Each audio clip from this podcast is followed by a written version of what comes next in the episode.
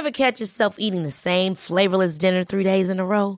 Dreaming of something better? Well, HelloFresh is your guilt-free dream come true, baby. It's me, Kiki Palmer. Let's wake up those taste buds with hot, juicy pecan-crusted chicken or garlic butter shrimp scampi. Mm. Hello Fresh. Stop dreaming of all the delicious possibilities and dig in at HelloFresh.com. Let's get this dinner party started.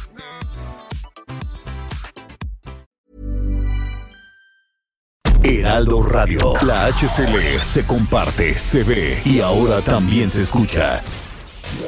Inicia. Las noticias de la tarde con Jesús Martín Mendoza en Heraldo Radio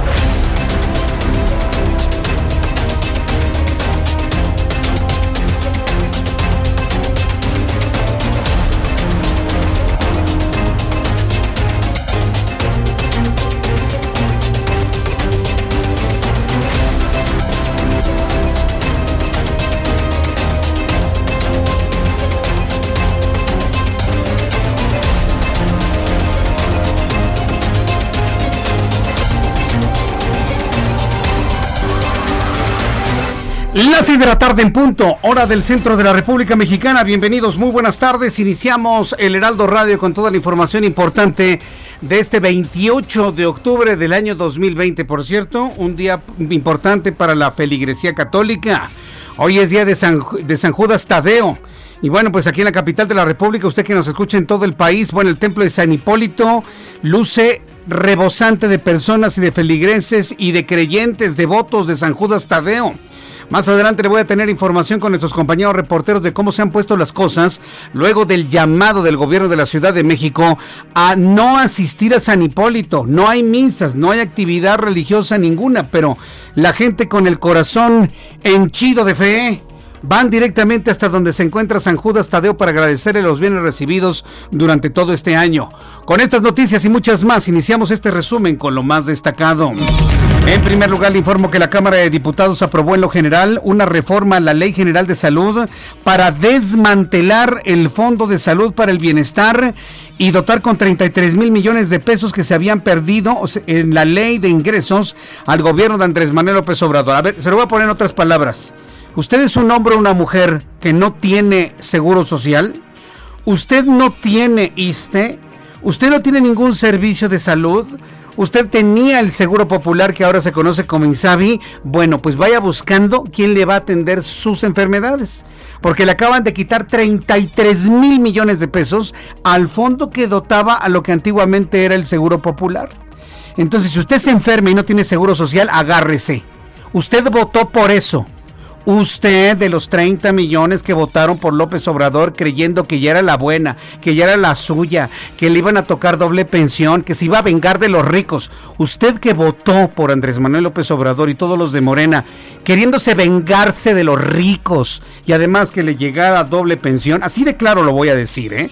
A mí no vamos a andar ahí con tonterías de que, ay, quién sabe por qué fue. No, no. Yo sé perfectamente bien por qué usted votó por Morena. Porque se quería vengar de su patrón y de los ricos y porque quería que le llegara doble pensión. No le ha llegado ni doble pensión. Los ricos son más ricos que antes y además a usted le están quitando la posibilidad de atenderse si no tiene seguro social. Bueno, pues disfrútenlo de aquí hasta el 2024 porque finalmente eso es lo que usted eligió. Entonces, bueno, pues ahí está. Le quitan 33 mil millones de pesos al Fondo de Salud y de esta manera lo dio a conocer Dulce María Sauri, presidenta de la mesa directiva. 249 votos en pro, 6 abstenciones y 108 votos en contra. Aprobados en lo general y en lo particular los artículos reservados en términos del dictamen aprobado en lo general y en lo particular el proyecto de decreto por el que se adiciona un segundo párrafo al artículo 77 bis 17 y se reforma el párrafo segundo del artículo 77 bis 29 de la Ley General de Salud. Pasa al Senado de la República para sus efectos constitucionales. Bien, pues esto fue lo que se comentó. Están desmantelando al país. Están desmantelando al país. Yo le digo a los 30 millones que votaron por esa opción, ustedes votaron por eso, ¿eh? Ahora ni se quejen. Ahora ni se quejen.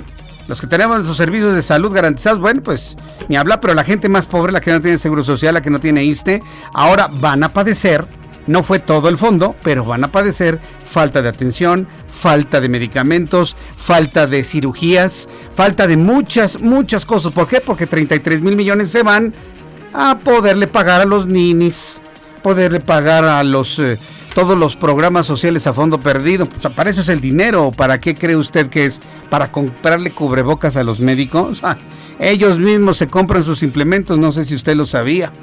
Bueno, pues le voy a tener todos los detalles de esto en unos minutos más aquí en el Heraldo Radio. También tras su aprobación en la Cámara de Diputados, el Senado de la República concretó el aval de las reformas que permiten que la Secretaría de Marina Armada de México pueda controlar los puertos del país.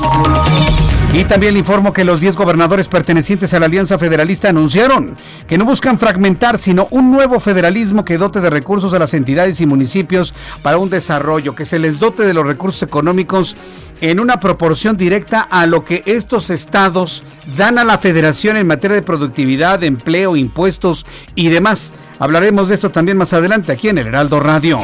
Ya solo dos días de que entrara en vigor el nuevo semáforo epidemiológico por COVID en México, Jalisco anuncia que vuelve a cerrar actividades al implementar el botón de emergencia.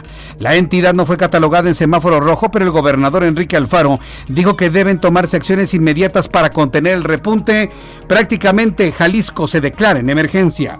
Durante semanas hay que recordar que llevamos casi cuatro meses eh, con la existencia de este mecanismo de prevención. Hemos ido informando a los jaliscienses de dónde vamos. Hubo momentos en el que hicimos las cosas todos bien y pudimos llevar a la baja la incidencia semanal, pero en las últimas semanas, eh, desde mi punto de vista, se relajó de más la disciplina y se generó una dinámica que hoy nos pone eh, ante un problema que puede crecer y que tenemos que frenar a toda costa. Dijimos que íbamos a hacer por primera vez desde que existe el botón un corte a mediados de la semana, porque al estar en estos niveles el riesgo de que rebasáramos este indicador era evidente, era latente, y no queremos eh, detener más una decisión si era indispensable tomarla. Bien, pues esto fue lo que dijo el gobernador, el gobernador del estado de Jalisco. Enrique Alfaro. Bueno, ya con otro tono, pero vaya, la posición finalmente es la misma. Yo le invito para que me vea a través de YouTube, en el canal Jesús Martín MX. Me envíe sus mensajes a través de la cuenta de Twitter, arroba Jesús Martín MX. Y por supuesto que nos sintonice en la enorme red de emisoras del Heraldo Radio en la República Mexicana. Más de 20 emisoras en todo el país retransmitiendo este programa de noticias. También informo que a solo dos días de que entrara en vigor el nuevo semáforo epidemiológico por COVID en México, Jalisco entonces anuncia esto. Más adelante le voy a tener detalles con nuestro corresponsal en Jalisco y además dos presuntos integrantes de la organización de Juan Balta y relacionados con los imputados por el feminicidio de Abril Pérez Agaón, identificados como el Carnal y el Oso, fueron detenidos en operativos de la Secretaría de Seguridad Ciudadana, Fiscalía General de Justicia y Secretaría de Marina. Agarraron a los asesinos materiales, a los materiales del asesinato de Abril Pérez Agaón pero bueno, pues el autor intelectual finalmente ya se ha señalado y bueno, pues esta historia no se ha olvidado. El secretario de Hacienda y Crédito Público Arturo Herrera respondió a los gobernadores federalistas e hizo aclaraciones sobre el pacto fiscal, el cual amenazan con abandonar. El secretario de Hacienda Arturo Herrera agregó una liga con los nombres de los legisladores que votaron por esa reforma para tener el pacto fiscal actual. Buena por esa, ¿eh? Primero, Arturo Herrera les está recordando a los gobernadores que cuando les tocó votar por ello, pues votaron por el esquema que hoy están reclamando. Y segundo lugar, hoy, en análisis político, Julio Jiménez Martínez, abogado, constitucionalista, analista político, columnista, aseguró que el anuncio de los gobernadores de la Alianza Federalista podrían estar en contra de la Constitución y podérseles calificar con acciones de traición a la patria por el hecho de anunciar una cancelación del pacto federal. Sorprendente, le voy a tener más detalles de esto más adelante aquí en el Heraldo Radio. Ya seis días de las elecciones en los Estados Unidos, Joe Biden votó por anticipado en las oficinas administrativas de Wilmington, acompañado de su esposa Jill. Horas antes estuvo hablando sobre el tema de la pandemia de coronavirus que golpea a Estados Unidos y dará un discurso más tarde. ¿Por quién habrá votado Joe Biden? Pues votó por Joe Biden. Pues sí. Noticia sería que votara por Donald Trump, ¿no? Bueno, pues el caso es de que bueno, pues ya votó por adelantado el propio Joe Biden. Hasta el momento, según las cadenas de noticias de los Estados Unidos, habrían ya votado de manera anticipada 75 millones de estadounidenses. ¿Cuál será la tendencia del voto por correo? ¿Cuál será la tendencia del voto por anticipado? Bueno, pues todo esto se va a revelar el próximo martes. En noticias del mundo, el gobierno, de, Alemania, el gobierno de Alemania acordó aplicar nuevas medidas de confinamiento a partir del 2 de noviembre para frenar la nueva ola de contagios de COVID-19, lo que implica cierres de negocios no esenciales y restricciones de viajes, dijo el miércoles la canciller Angela Merkel. Fíjese, tanto en Alemania como en Francia están alarmadísimos porque el nivel de muertos diarios sobrepasa los 200. Están entre 270, 250 muertos en Alemania, en Francia. Motivo suficiente para decretar este nuevo, esta nueva alerta, lo que sería para México un semáforo rojo intenso, confinamiento, resguardo, cancelación de actividades no esenciales, con 250 muertos al día.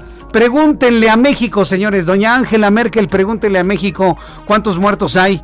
Entre 600 y 700 diarios. Y aquí, mire, aquí no pasa absolutamente nada porque así lo decretó el presidente que eligieron solo 30 millones de mexicanos.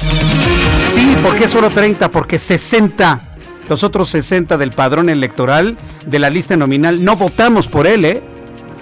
En la lista nominal hay 90 millones de mexicanos. Estamos 90 millones de mexicanos. 30 votaron por él, los otros 60 no votamos por el que está en, el Palacio Nacional. Eso también debe quedar muy claro. Tener que decirlo como es finalmente. Julio Urias y Víctor González celebraron tras conseguir el campeonato de la Serie Mundial para los Dodgers de Los Ángeles. El presidente de la República mandó un mensaje de felicitación a ambos pitchers mexicanos y bueno, pues estas acciones del presidente de la República han sido duramente criticadas en todos los ámbitos, porque el presidente de México en lugar de que esté preocupado por los 90 mil muertos de COVID, está jugando béisbol. Como lo hacía Fidel Castro, como lo hace Nicolás Maduro, como lo hacía Hugo Chávez. Jugando béisbol. ¿Alguna duda de que cumple una agenda como la llamada del Foro de Sao Paulo? Se le están muriendo mexicanos, van 90 mil y el presidente celebrando que ganaron los Dodgers. Es que es que es un triunfo mexicano. No, no, no, no es un triunfo mexicano. Es un triunfo de los Dodgers de Los Ángeles, que es un equipo estadounidense. Estos señores que son de origen mexicano, trabajan para Estados Unidos, su dinero se queda en Estados Unidos, sus impuestos generan en los Estados Unidos y les aplaude Estados Unidos. Tengo que hacer esa aclaración porque sí, serán de origen mexicano, pero ya estuvo bueno de estar rasgando victorias de mexicanos en el extranjero. Tenemos que empezar a generar historias de éxito desde nuestro país. El triunfo es de los Dodgers y nada más de ellos. Y el presidente mexicano celebrando a los Dodgers cuando se están muriendo 90 mil mexicanos de COVID. Esto que le estoy comentando no es nuevo ni es mío. Es lo que le están criticando en las redes sociales, asunto que se ha convertido en noticia. Son las 6 de la tarde con 13 minutos hora del centro de la República Mexicana. Vamos a revisar información de otros puntos de la República Mexicana con nuestros corresponsales. Leticia Ríos en el Estado de México nos informa que empresarios organizadores de eventos sociales hacen un llamado urgente para que les permitan abrir. Adelante Leticia. Muchas gracias, Jesús Martín. Buenas tardes. Efectivamente, empresas de eventos sociales en el Estado de México y de la Ciudad de México reiteraron el llamado urgente a las autoridades para la reapertura de sus actividades luego de ocho meses de permanecer cerrados a consecuencia de la pandemia por COVID-19, que les ha generado pérdidas económicas cuantiosas. En el caso de los establecimientos mexiquenses, las pérdidas suman 1.500 millones de pesos durante los meses de la pandemia. Destacaron que las autoridades están castigando al sector de los organizadores de eventos al no permitirles trabajar, lo que solo ha generado la proliferación de fiestas clandestinas en casas sin ningún tipo de protocolos sanitarios, situación que facilita la propagación de COVID-19. Eh, la temporada de Sembrina, dijeron, es la más importante para el sector, ya que en noviembre y diciembre se realiza el 36% de los eventos del año, pero mantener el cierre de sus negocios implicará un quiebre técnico para el 90% de los mismos. Este sector genera 120 mil empleos, de los cuales se han recortado el 30%, ya que les han cancelado el 73% de los eventos. Lo que están pidiendo es una definición clara de cuándo podrán abrir sus establecimientos y aseguran que con la capacitación que han tomado y los protocolos que han diseñado pueden eh, controlar la propagación de COVID-19. Hasta aquí mi reporte, Jesús Martín. Gracias por la información, Leticia Ríos. Buena tarde. Hasta luego, buenas tardes. Pablo Cruz, también en el Estado de México, nos informa que ante el repunte de casos de COVID en ESA, están redoblando esfuerzos para contenerlo. Adelante, Pablo. Estimado Jesús Martín, buena tarde.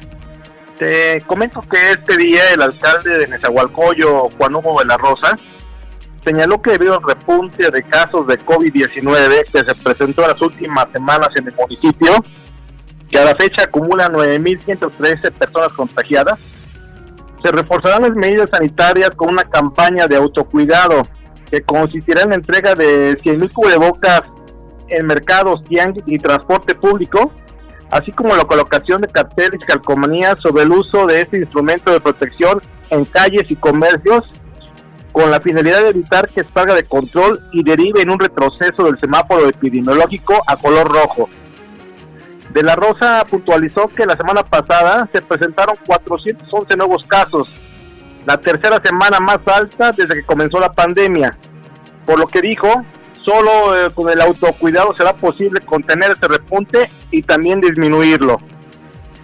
Después de ser vacunado contra la influenza, el alcalde invitó a la población a acercarse a cualquiera de los centros de salud que se encuentran en el municipio para vacunarse, ya que esta ya que está por comenzar la temporada invernal y los síntomas de esta enfermedad son muy similares a los del COVID-19 y el no tener la vacuna complicaría el diagnóstico.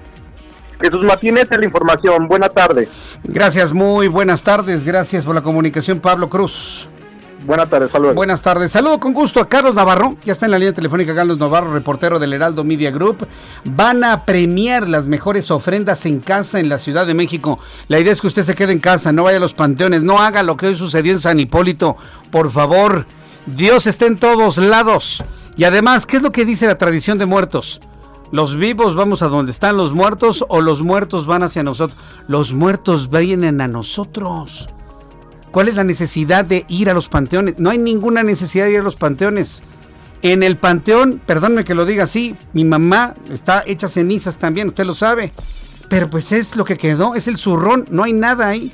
El alma es lo importante y para Día de Muertos son las almas de nuestros seres queridos que llegan a nuestras casas. Limpie su casa, ordénela, ponga un altar bonito, flores de cempasúchil, la comida que quería y con toda la fe del mundo esa noche del 1 al 2 de noviembre esperar a las ánimas de nuestros familiares, de nuestros amigos que nos vienen a visitar y hagámosles una fiesta en nuestro propio hogar. Bueno, pues con esa idea, con esa idea se van a premiar las mejores ofrendas. Carlos Navarro, adelante, te escuchamos.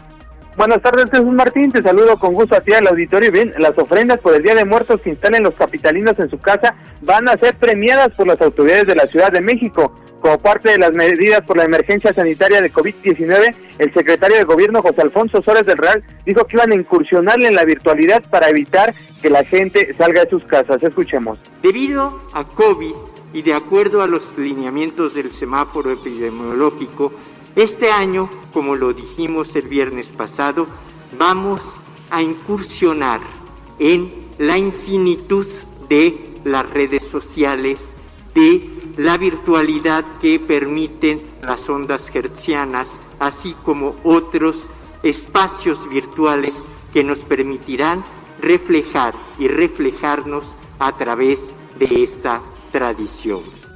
El director general de grandes festivales, Argel Gómez, explicó que se trata de la ofrenda infinita, por lo que con el hashtag ofrenda infinita 22, las personas podrán subir a sus redes sociales imágenes de la ofrenda que, que instalaron en casa para que pueda ser seleccionada y participe en el concurso desde ya. Incluso la gente ya puede subir sus fotos a redes sociales y en ese momento serán las autoridades que en un sitio que es ofrendainfinita.cdmx.gov.mx van a reunir las mejores fotos, van a hacer 100 y las van a seleccionar. Y bueno, se preguntarán qué premios son los que van a otorgar. Bueno, la titular del Fondo Mixto de Promoción Turística Local, Paola Félix, explicó que la iniciativa privada aportó premios como noches de hotel, cenas en restaurantes icónicos, collares y boletos para la autolucha libre o el teatro. Así es que bueno, quédense en su casa, hagan la mejor ofrenda y suban las redes sociales para que ganen un premio, Jesús Martín.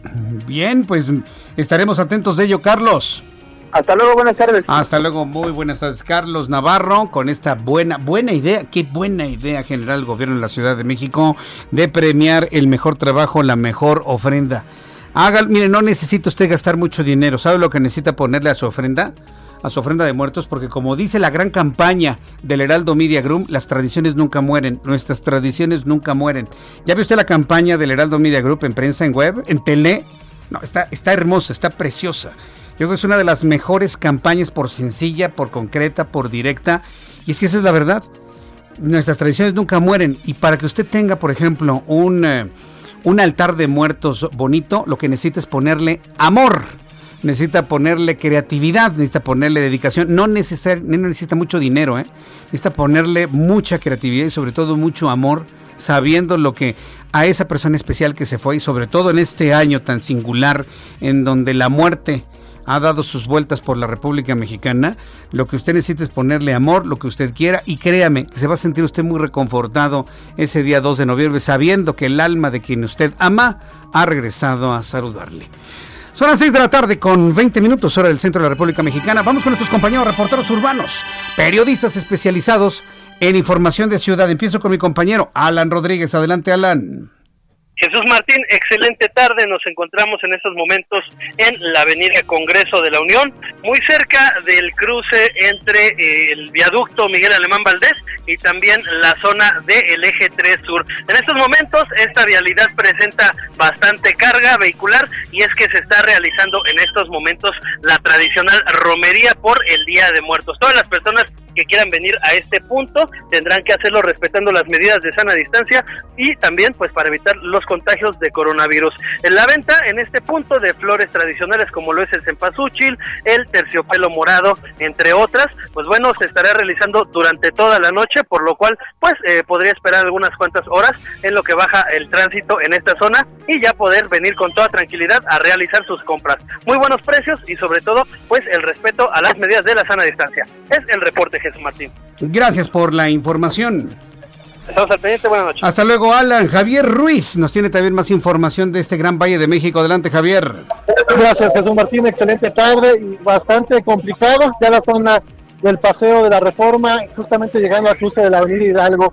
Hace pues casi unas dos horas, Jesús Martín, aproximadamente a las cuatro de la tarde, fue cerrada la iglesia de San Hipólito debido pues a la gran eh, pues, número de personas que estaban acudiendo para festejar a San Judas Tadeo. Es por ello que decidieron pues justamente pues las autoridades y también pues las autoridades de las iglesias pues cerrar este templo para evitar pues aglomeraciones. Sin embargo, Jesús Martín no se ha logrado, aunque han llegado elementos de distintos corporativos, pues prácticamente ya resguardar esta iglesia, pues son cientos de personas las que acuden todavía pues a celebrar el día de este santo. Hay un operativo importante con elementos de tránsito, incluso con pues camionetas pick-up quienes están dando vueltas justamente en la calle de Avenida Hidalgo para evitar pues justamente pues que vehículos se estacionen, algunas personas pues llegan a este punto, los están invitando a que se retiren, sin embargo pues más que retirarse pues están llegando más personas a este perímetro. Hay que evitar la zona del paseo de la reforma, la circulación bastante complicada, al menos para quien se desplaza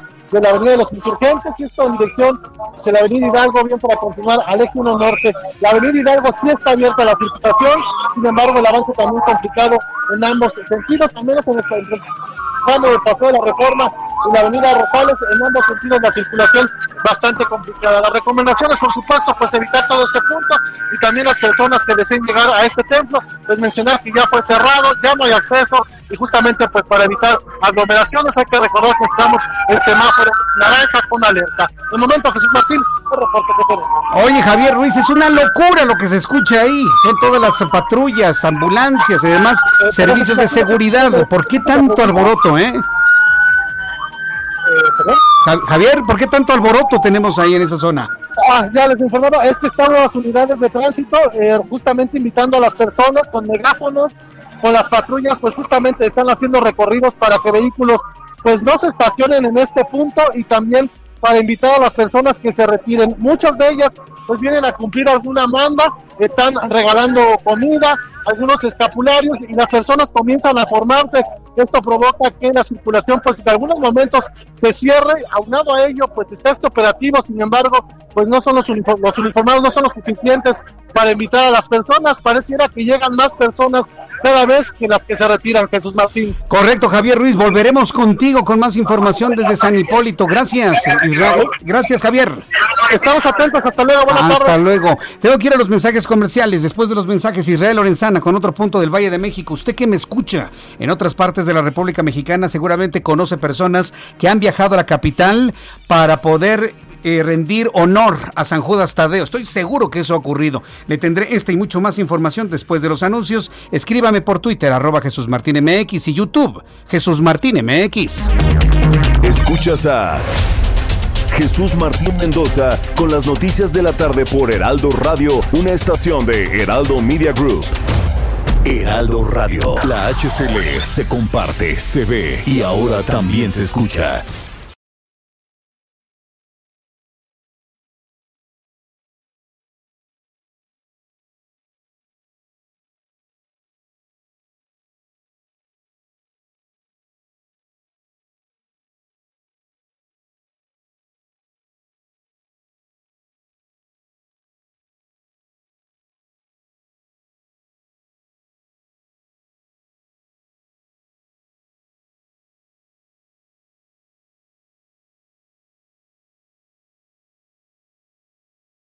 Heraldo Radio. La HCL se comparte, se ve y ahora también se escucha.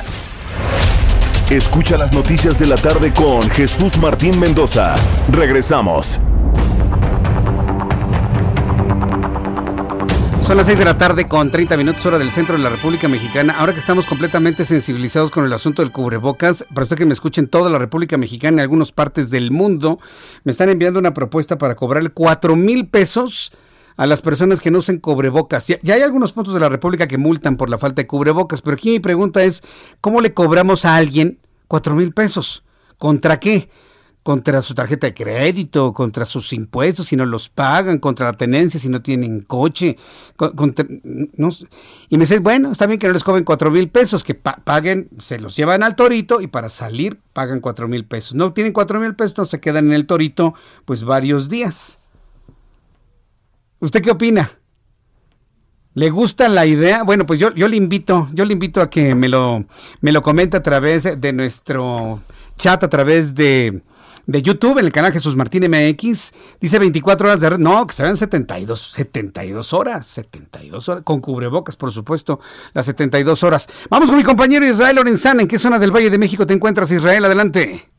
Jesús Martín, muchísimas gracias. Fíjate que tenemos malas noticias y es que hoy alrededor de las dos de la tarde llegó un grupo importante de feministas precisamente a la zona del el CCH Oriente, Jesús Martín. Está tomado el CCH Oriente, las eh, jóvenes encapuchadas denuncian al director y en ese sentido decidieron tomar las instalaciones. Este se ubica en la alcaldía Iztapalapa, sobre el periférico oriente, muy cerca de Canal Nacional. Hasta el lugar, bueno, pues llegaron elementos policíacos únicamente de manera preventiva. Estos jóvenes han colocado algunas mantas y lonas en la entrada principal y señalan que es un paro indefinido, que no tendrán, pues, eh, para cuándo entregar las instalaciones hasta que el director del plantel renuncie. En materia vehicular, para quien se desplaza a través de la calzada general Ignacio Zaragoza, hay que hacerlo con mucho cuidado, Jesús Martín. Hay considerables con dirección hacia la zona de viaducto, hacia la zona del aeropuerto. No hay que abandonar esta arteria, precisamente superando Boulevard Puerto Aéreo, la circulación de Jora hacia la zona de Fray Servando. Jesús Martín, la información que te tengo. Gracias por esta información, Israel Lorenzana. Hasta luego. Hasta luego, que te vaya muy bien. Bueno, pues esto es lo que prevalece en estos puntos del Valle de México. Vamos a revisar las condiciones meteorológicas para las próximas horas. El Servicio Meteorológico Nacional, que depende de la Comisión Nacional del Agua, nos informa sobre lo que se prevé para las próximas horas. El alertamiento es de color naranja, ahí lo puede usted ver a través de la página del Servicio Meteorológico Nacional e informa Frente frío número 9 y una masa de aire frío, lluvias intensas en Veracruz, Oaxaca, lluvias muy fuertes en Puebla y Chiapas. Fenómeno de norte con rachas de hasta 60 kilómetros y olas de hasta 3 metros de altura en las costas de Tamaulipas y también de Veracruz. Con base en lo que está informando el Servicio Meteorológico Nacional, se prevé pues una baja de temperatura para las próximas horas con el ingreso de este frente frío, que por cierto trae acompañado lo que ya se considera como la primera tormenta invernal de esta temporada.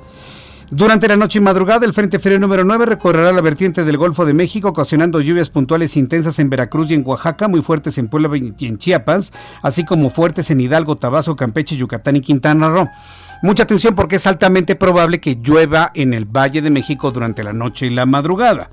También informo que habrá un evento de norte con rachas de hasta 70 kilómetros por hora. Tenemos el huracán Z de categoría 2 que ha ingresado a tierra sobre la costa sureste de Luisiana en los Estados Unidos. Frente frío número 9 que se extiende desde el norte del Golfo de México hasta el sureste de la República Mexicana.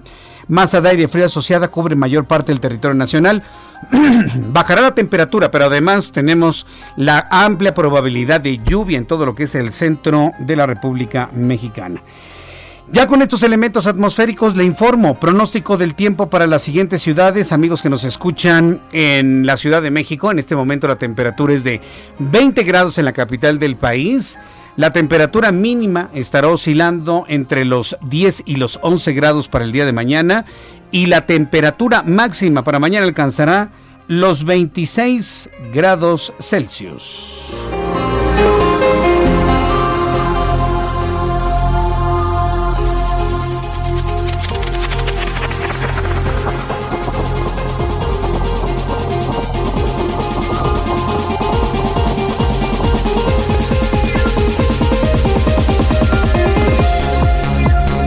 Son las 6 de la tarde con 35 minutos, 6 de la tarde con 35 minutos, hora del centro de la República Mexicana.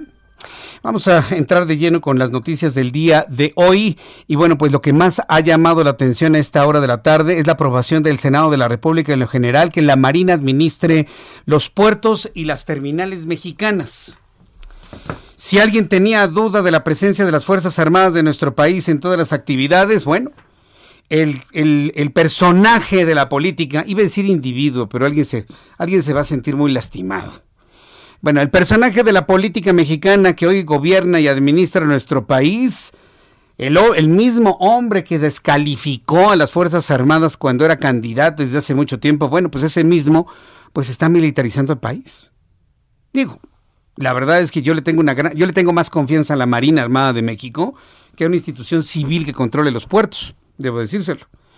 Entonces habrá quienes no lo veamos tan mal y habrá quienes lo vean como verdaderamente complicado, crudo y difícil.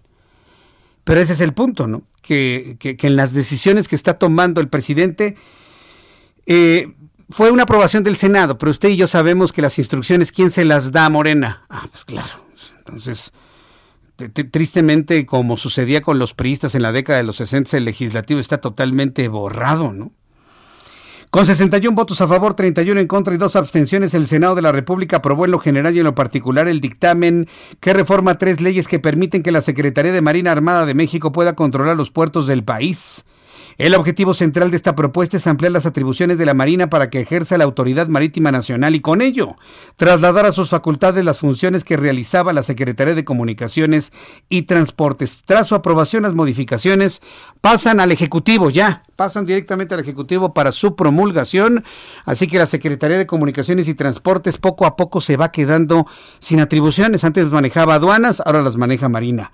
Ahora eh, los... Eh, estas terminales, las terminales mexicanas, las manejaba Comunicaciones y Transportes, ahora será Marina. Poco a poco se va quedando sin atribuciones Comunicaciones y Transportes. Ya no tiene, por ejemplo, el asunto de las telecomunicaciones, la radio, la televisión, las concesiones, ya eso es un organismo autónomo, el IFT. Ya no tiene aduanas, ya no tiene puertos. ¿Para qué queremos una Secretaría de Comunicaciones y Transportes? Las carreteras las coordina Capufe, muchas de ellas son concesionadas, son privadas a ver, que alguien me diga para qué queremos comunicaciones y transportes. El aeropuerto de Santa Lucía va a operar por órdenes del presidente, no va a pasar por ningún filtro de comunicaciones y transporte. ¿Para qué queremos? Ya que quiten la secretaría. Ya. Se acabó. Ya no está Jiménez Espriu. Está un amigo del presidente de la República como secretario de Comunicación, está bien. Pero a ver, que la fusionen con qué? ¿Con qué fusionamos la Secretaría de Comunicaciones y Transportes? Con pues con, con, con, con Sedatu, ¿no? O con Zagarpa, ¿ya? O con la Secretaría del Medio Ambiente, ¿ya? Digo, por, por aquellas de las carreteras que, que cortan así zonas de, de, manglar y de bosque y de selva y no sé qué. Pues podemos hacer eso, ¿eh? Ya fusionamos la Secretaría de Comunicaciones con, pues con Gobernación, a lo mejor lo hacemos una dirección de comunicaciones y transportes dentro de Gobernación y ya. Se ahorran más dinero, ¿no? Poco a poco le van quitando atribuciones a la Secretaría de Comunicaciones y Transportes. Me dice Roberto Agustín Ramírez, no manches. A ver, yo le estoy diciendo y estoy haciendo este análisis en función de lo que estoy viendo. A ver, ya con todo lo que no, ya con todo lo que no hace comunicaciones y transportes, dígame, ¿para qué queremos esa secretaría? ¿Ya? Que sea una dirección de alguna otra. Se acabó. Se acabó. Prácticamente yo veo que se acabó. De todas maneras, yo estoy abierto a sus comentarios a través de YouTube, Jesús Martín MX, Jesús Martín MX. Bueno, la noticia del día de hoy, desde ayer el día de hoy, es este choque de trenes entre el presidente de la República y los 10 gobernadores de la Alianza Federalista. Los gobernadores de la Alianza Federalista le están exigiendo al presidente de la República, ¿sí? que haga un reparte más equitativo de los recursos fiscales a cada uno de estos estados, o si no, fracturan el pacto federal. No fracturan, simple y sencillamente se van. Hoy el presidente de la República en la conferencia matutina dijo, ah, eso no lo pueden hacer. Es más, que hagan una consulta. ¿Y qué cree que pasó? Que le agarran la palabra al presidente. Y los gobernadores han dicho, va, hacemos la consulta. Y Enrique Alfaro, Javier Corral, eh, Silvano Aureoles, están haciendo sus consultas en redes sociales, pero finalmente están haciendo sus consultas.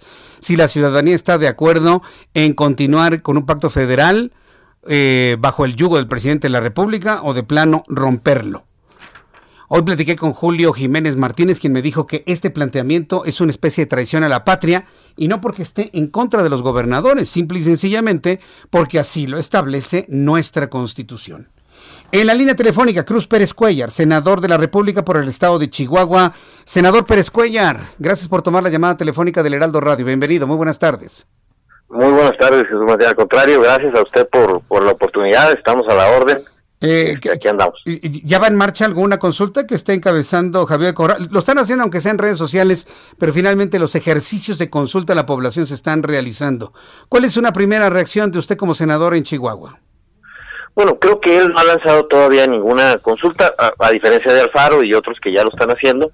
No, bueno, pues yo también lancé ahí en Twitter una consulta este, preguntando a los chihuahuenses si estaban de acuerdo en que por fin, después de cuatro años, ya se ponga a trabajar el gobernador de Chihuahua o que siga en la lógica de querer ganar reflectores nacionales para posiciones políticas futuras, que es lo que yo pienso que ha estado haciendo estos cuatro años. Es decir, ha usado estos cuatro años que lleva como gobernador no para ver por los temas de las y los chihuahuenses, sino para estar tratando de ganar notoriedad nacional. Y bueno, pues ahí lancé yo mi, consulta, va, va ganando el hecho de que, de que la gente pide que se ponga a chambear. Eh, yo creo sinceramente que es un tema más de campaña. Los gobernadores saben perfectamente bien que el próximo año va a haber menos recursos para todos, o sea, no es que va a haber menos recursos para los estados y va a haber más recursos para la federación o para los municipios. Estamos en medio de una pandemia y menos recaudación y la verdad es que romper el pacto fiscal yo tengo mis dudas de que beneficie a los estados como se ha venido comentando. Pero sí lo veo más bien como un tema bien organizado para hacer campaña, para golpear al presidente López Obrador, para descalificarlo y pues ir preparando el terreno para el 2021.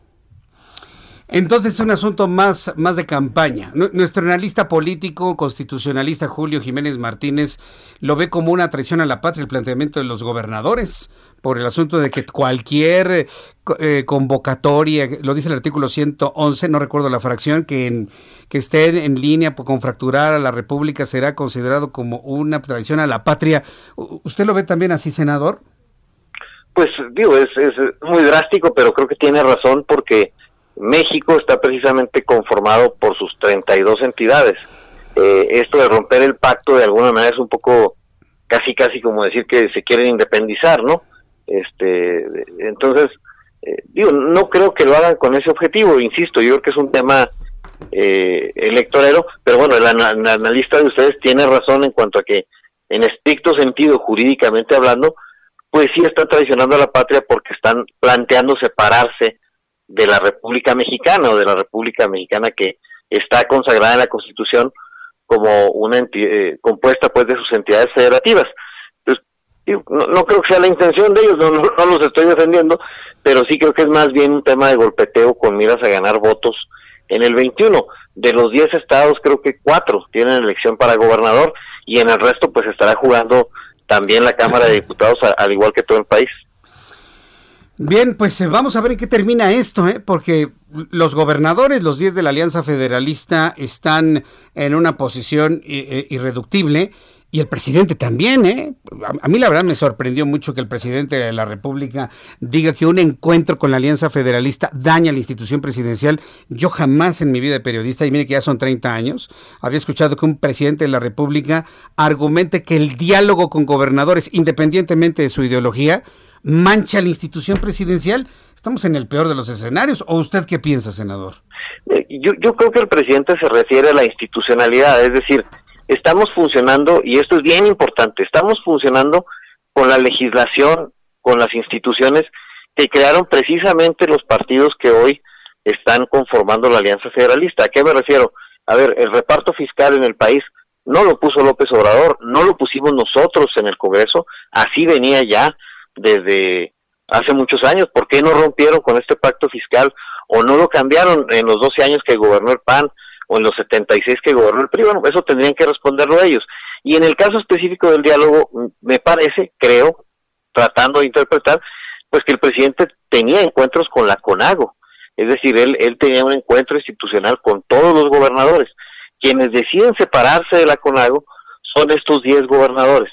Entonces, creo que es más bien en el ánimo de no ir, eh, digamos, eh, promocionando esta balcanización o esta propuesta de de, ir rompiendo con las instituciones que, por cierto, reitero, ellos mismos habían creado la CONAGO, pues la crearon esos partidos. Entonces, creo que a eso se refiere el presidente y quizá tenga razón en que no podemos estar rompiendo con las instituciones que, que además, insisto, ellos mismos crearon.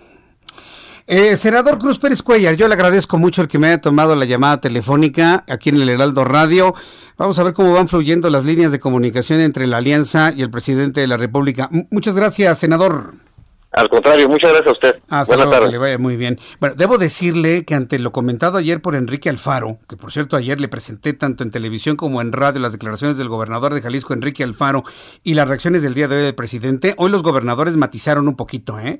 Aseguraron que la fragmentación de México nunca ha estado en la agenda. Es decir, estamos hablando de un rompimiento del pacto federal, pero de ninguna manera estamos hablando de una fractura del país. Yo pienso que escucharon el análisis de Julio Jiménez Martínez, mi querido Julio, abogado, analista político, constitucionalista, columnista. Bienvenido al Heraldo Radio. ¿Cómo estás, Julio? Hola, ¿qué tal? Eh, Jesús Martín, un placer saludarte como siempre. yo, creo que te escucharon, man, porque ya, matizaron un poco los gobernadores, no quieren la fragmentación del país. A ver, coméntenos nuevamente esto que me dijiste en televisión sobre el hecho de que el, planteamiento de, de, salirse el pacto federal podría constituir una traición a la patria, Julio. Mira, es muy claro aquí el tema. Nuestra constitución política en relación a esta alianza federalista, pues de origen, eh, de acuerdo con nuestra constitución, establece en el artículo 117, numeral 1, una conducta que por su propia especial naturaleza violenta la cohesión del pacto federal hay que considerar lo que establece el artículo 108, párrafo segundo y tercero de nuestra Constitución, que en relación a la hipótesis contemplada en el artículo 123, numeral 1 del Código Penal Federal, se podría ubicar la conducta de los eh, gobernadores, de los 10 gobernadores, en el delito de traición a la patria. Y te comento, Jesús Martín, este delito se puede ver ubicado en una penalidad que va de los 5 a los 40 años de prisión. Obviamente, esta condición en donde los gobernadores están incluso amenazados con salirse del pacto federal, pues es yo creo una expresión, eh, yo creo que un poco, eh, muy poco eh, documentada, es una amenaza temeraria, porque pretender salirse del pacto federal o desconocer el pacto federal sería tanto como desconocer nuestro marco constitucional, sería tanto como negar la, la vigencia, la validez y la aplicación de nuestra constitución federal vigente. Y bueno, yo creo que es un tema que sí tendrían que valorar. Yo no me atrevería a, enseñarle derecho a sus áreas jurídicas, pero los invitaría respetuosamente a que revisaran nuestra constitución, a que revisaran los mecanismos constitucionales para llegar precisamente a estadios en donde la, eh, la ley esté por encima del interés político y no el interés político por encima de la ley. Debo decirte y debo reconocer que los gobernadores están haciendo una lucha, están haciendo una, pues una estrategia por defender los legítimos intereses, los eh, derechos fundamentales de, pues de, la población de cada una de sus entidades. Yo reconozco que los gobernadores están trabajando comprometidos con sus eh, pues, eh, electores que votaron por ellos y que los eligieron democráticamente, pero también en, en, aras y en este afán por eh, buscar este contrapeso, buscar que el, el Congreso de la Unión, porque fue el Congreso de la Unión quien resolvió quien dictaminó en primera instancia la Cámara de Diputados en términos de 74, fracción cuarta de nuestra Constitución, y después lo ratificó el dictamen del Senado de la República, pues la desaparición de los fideicomisos de los fondos públicos que evidentemente está afectando a las finanzas públicas de los eh, gobiernos. Pero aquí valdría la pena y creo que será muy importante considerar los mecanismos constitucionales, las estrategias legales para buscar condiciones, reitero, de derecho y de legalidad y no cometer en aras de esta legítima lucha, más me parece muy correcta, porque defender los legítimos derechos de los ciudadanos me parece algo muy correcto, porque además creo que habla bien de ellos, habla bien de su compromiso ciudadano, de su compromiso electoral, de su compromiso democrático. Y también te quiero decir esto, ¿eh? esto de andar desapareciendo fondos públicos y fideicomisos, sin haber investigado, sin tener realmente a los probables responsables de algún posible acto de corrupción y no haber presentado ninguna denuncia y no haber detenido a nadie, más por decir, es que había corrupción, es que había desvío de recursos, es que había actos en contra de la ley, pues dígame qué actos, dígame quiénes son los responsables. ¿Ya presentó las denuncias correspondientes ante las instancias correspondientes? ¿Competentes? No, ¿verdad? Yo también quiero entender que esto es una decisión política del gobierno, esto de andar desapareciendo fondos públicos y fideicomisos. ¿Afectará? Sí, afectará. Y te quiero decir que eso lo veremos el próximo año en el proceso electoral que está a la vuelta de la esquina. Y esta reyerta, pues confirmo lo que hace un momento comentaba el senador que entrevistaste. Esto tiene más un tinte de carácter electoral y político que jurídico constitucional, que obviamente deberá ser un tema que nos debería ocupar y preocupar a los mexicanos. Vivimos en momentos verdaderamente difíciles, complejos, económicas, yo diría socialmente, pero bueno, esta reyerta, esta disputa que se ha venido litigando en los medios de comunicación, me parece imprudente porque además te quiero decir que no es viable la consulta popular, solo se puede hacer una consulta popular cada tres años. Además, mm. no se pueden hacer consultas populares por estos temas de carácter fiscal. El artículo 35 constitucional es muy claro y la ley de consultas populares es muy expresa en cuanto a los temas que pueden ser objeto de consulta popular. Así que lo que afirmaba el señor gobernador, con el debido respeto al señor gobernador de Jalisco, pues yo creo que sí vale la pena que nos consulte a los que sí somos litigantes, a los que sí somos abogados, que estamos en frente de batalla y que no somos burócratas que estamos atrás de un escritorio o frente a una computadora sugiriendo a nuestro gobernador que diga cosas que lo comprometen y que lo exhiben ante los medios medios masivos de comunicación. Jesús Martín. Pues, pues, precisamente te digo, ahora con las declaraciones de que, bueno, no están buscando ningún tipo de fractura, de rompimiento, yo siento que ya hubo un matiz. Yo pienso que ya hubo un, un matiz, porque los 10 gobernadores de la alianza, quienes recientemente abandonaron la CONAGO, aseguraron que la fragmentación nunca ha estado en su agenda, solo buscan la edificación, dicen, de un federalismo funcional y respetuoso. Ya hay un matiz, ya, hay un matiz, Julio. Yo creo que ya este escucharon algo de estas reflexiones y sobre todo cuando se menciona la Constitución y se menciona algo tan delicado como es la traición, traición a la patria, pues yo pienso que con eso no se no se puede jugar. Y mira, eh, que yo puedo estar de acuerdo en lo que están planteando los gobernadores. Yo Creo que tú y yo, podemos estar de acuerdo. Claro que y estar de acuerdo también en la denuncia de que un presidente de la República, en lugar de ser un factor de unidad, se convierte en un factor de división y de separación y, y niega el diálogo. Y eso verdaderamente es preocupante. Entonces, independientemente de que estemos de acuerdo en los planteamientos, están cayendo en un gravísimo error que me hace pensar lo que tú planteaste en televisión.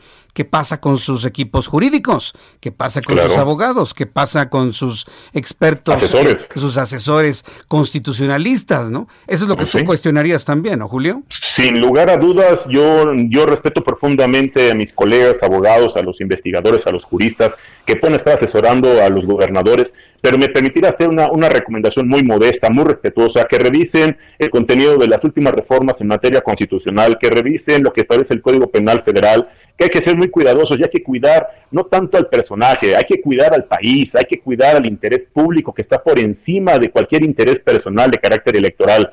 Y sí, efectivamente, debemos ser y debemos ser muy responsables, debemos ser muy imparciales y absolutamente objetivos. Y yo reconozco, sin lugar a dudas, reitero, mi apoyo, estoy de acuerdo en esta lucha, pero no es, no es la estrategia legal correspondiente, no procede. De origen es anticonstitucional esta alianza de origen, reitero, es improcedente, no va a tener un buen fin, tendrán que llegar al diálogo, tendrán que hacer política de muy alto nivel y dejar de andar haciendo grilla en los medios de comunicación, andar haciendo consultas populares y seguir debatiendo en los medios cuando deberán estar convocando a una reunión de alto nivel donde haya propuestas y no acusaciones no debates, donde el, el, el, pueblo de México se sienta orgulloso de sus gobernantes y se sienta confiado en las decisiones de interés público y colectivo. Jesús Martín. Julio Jiménez Martínez, muy interesante lo que nos has planteado el día de hoy. Mira que ya tuvo reacciones, ¿eh? ya, los gobernadores reaccionaron. Gracias por este análisis. Yo creo que esto va a seguir dando mucha nota durante los siguientes días.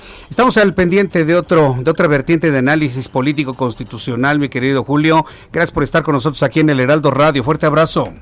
Muchas gracias, Martín. Un fuerte abrazo a tu amplio auditorio y gracias a Aldo Radio. Muy buenas noches. Gracias, que le vaya muy bien. Bueno, pues es Julio Jiménez Martínez, constitucionalista, abogado, columnista, analista político, litigante. Pues imagínense, todos los días tiene la constitución en las manos. Dice, pues yo lo que estoy viendo es que están cayendo en el supuesto de traición a la patria. Qué grave, qué duro asunto. ¿eh? Vamos a estar muy pendientes de lo que reaccionen los gobernadores. Mire, insisto, ¿eh? Yo no puedo estar más de acuerdo con Enrique Alfaro. Claro que estoy de acuerdo con Enrique Alfaro. Claro que estamos de acuerdo con un Javier Corral, con un Diego Sinué.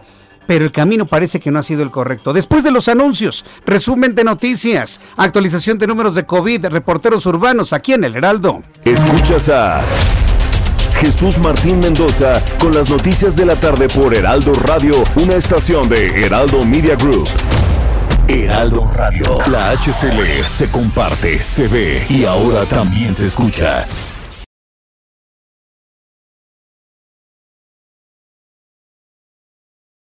Heraldo Radio. La HCL se comparte, se ve y ahora también se escucha. Escucha las noticias de la tarde con Jesús Martín Mendoza. Regresamos.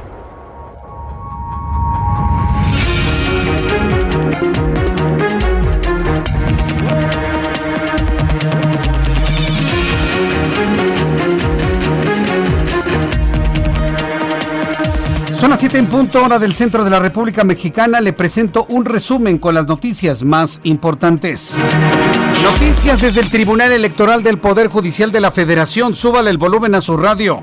El Pleno de la Sala Superior del Tribunal Electoral del Poder Judicial de la Federación ordenó a la Comisión de Prerrogativas y Partidos Políticos del Instituto Nacional Electoral registrar a Mario Delgado como presidente de Morena, así como lo escucha no funcionaron los pataleos de Porfirio Muñoz Ledo ni todos los llamados a rebelarse.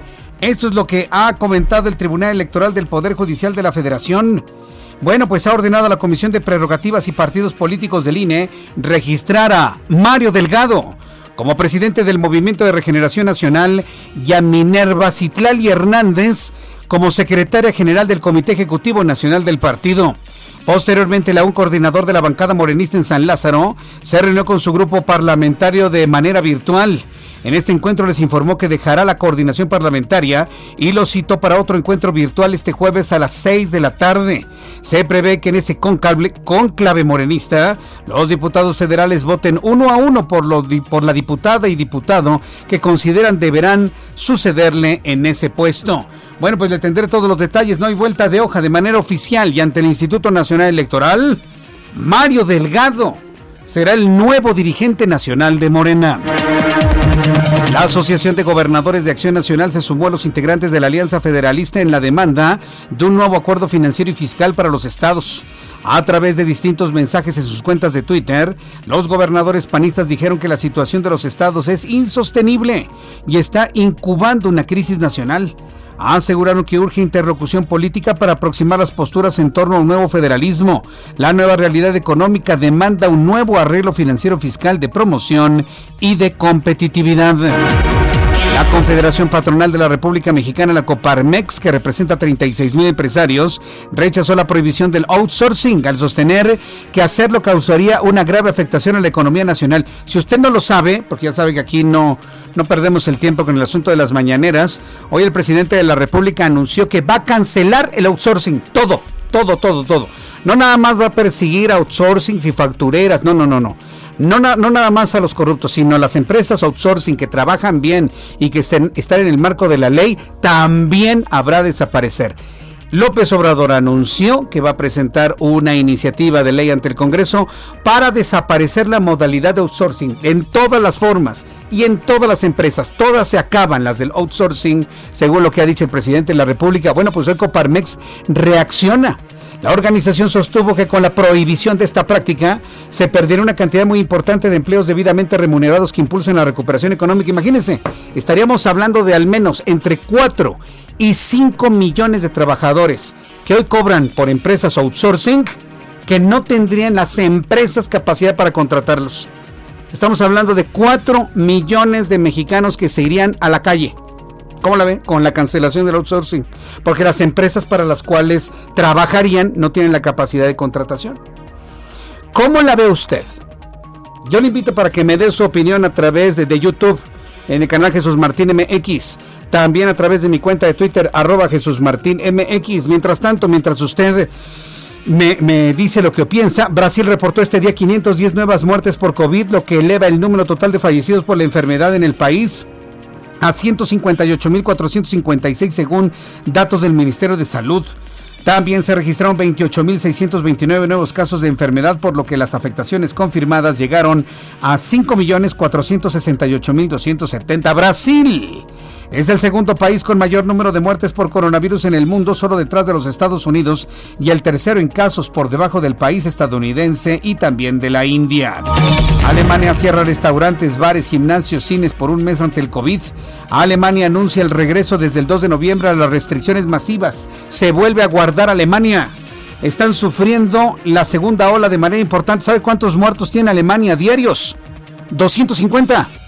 250 y con eso están cerrando bares, gimnasios, cines por un mes. La canciller alemana Angela Merkel, la canciller alemana Angela Merkel y los jefes de los ejecutivos de 16 Lander llegaron a un, acuerdo básico que se prolongará por cuatro semanas desde esta fecha. Incluye la reducción a 10 personas de dos distintos domicilios, las reuniones en espacios privados. ¿Por qué le digo los muertos? Los muertos en Alemania, porque mientras en Alemania con 250 muertos diarios están cerrando otra vez todo, aquí en México hay tres veces más muertos diarios y aquí no pasa absolutamente nada. El presidente de Francia, Emmanuel Macron, anunció un nuevo confinamiento nacional a partir de este viernes, aunque serán menos estrictos que el impuesto en marzo, para intentar frenar la expansión de la pandemia de coronavirus por el país y dijo que hace falta dar un frenazo brutal a los contagios para evitar el colapso de los hospitales. En este nuevo confinamiento las escuelas seguirán abiertas y se generalizará de nuevo el teletrabajo y las visitas a residencias de ancianos y centros de dependencia estarán autorizados. Las fábricas, las explotaciones agrícolas y las obras públicas seguirán funcionando. La economía no debe pararse ni hundirse, afirmó. La Comisionada Nacional de Búsqueda de Personas, Carla Quintana, informó del hallazgo de 59 cuerpos en fosas clandestinas en el municipio de Salvatierra, en Guanajuato. En Noticias de México, la funcionaria federal ofreció una rueda de prensa en ese municipio en la que proporcionó detalles del rescate de estos restos humanos. En ese estado, el cartel de Santa Rosa de Lima se disputa con Nueva Generación el control de territorios para el robo de combustible y venta de estupefacientes. Son las noticias en resumen. Le invito para que siga con nosotros. Le saluda Jesús Martín Mendoza.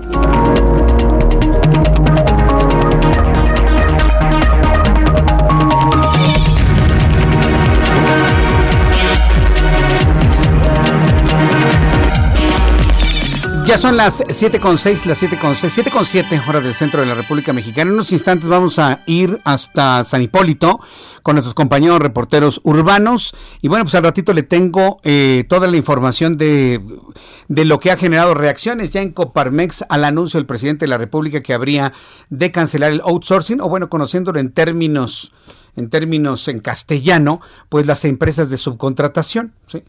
Usted se contrata con la empresa, este, vamos a pensar con los restaurantes Pollito, pero pues no, no, quien le va a pagar no es restaurantes Pollito, le va a pagar Fondita Chonita, ¿sí?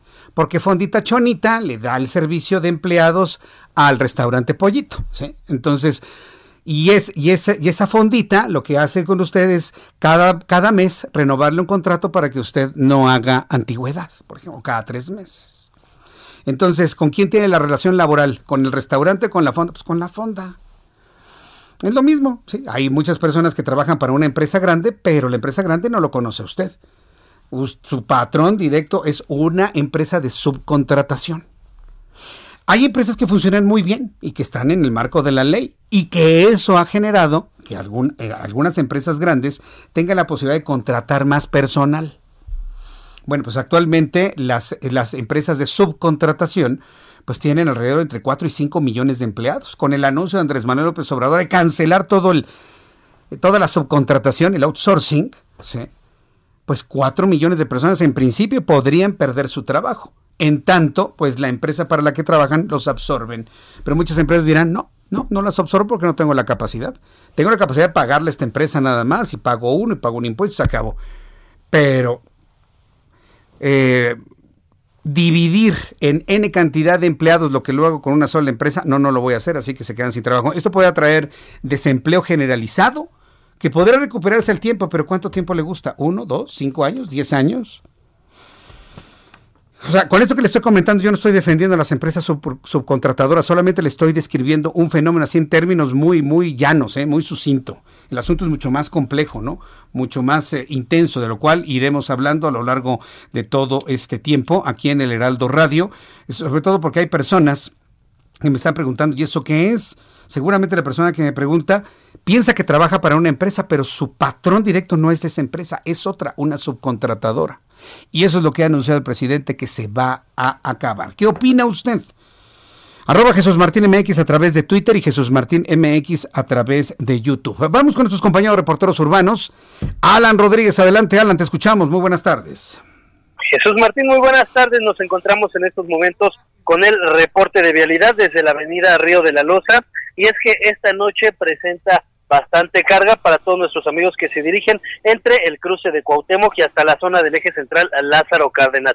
En su continuación, que es la avenida Fray Servando, desde el eje central Lázaro Cárdenas y hasta la zona de Congreso de la Unión, registra avance lento provocado por todas las personas que se encuentran en estos momentos frente al mercado de Sonora. En estos momentos se realiza la venta de disfraces en este punto. También tenemos el reporte de vialidad desde el eje central Lázaro Cárdenas a partir de viaducto Miguel Alemán Valdés y hasta la zona de la avenida Hidalgo con bastante carga provocada por el cambio de luces del semáforo. Tenga mucha precaución, amigo automovilista, frente a la Torre Latinoamericana y la zona de la avenida Juárez, porque en este punto se registra el paso de peatones. Es por lo pronto, Jesús Martín, el reporte que tenemos. Muchas gracias por la información, Alan. Estamos al pendiente, buenas noches. Israel Lorenzana, ¿en qué punto del Valle de México te encuentras? Adelante, Israel.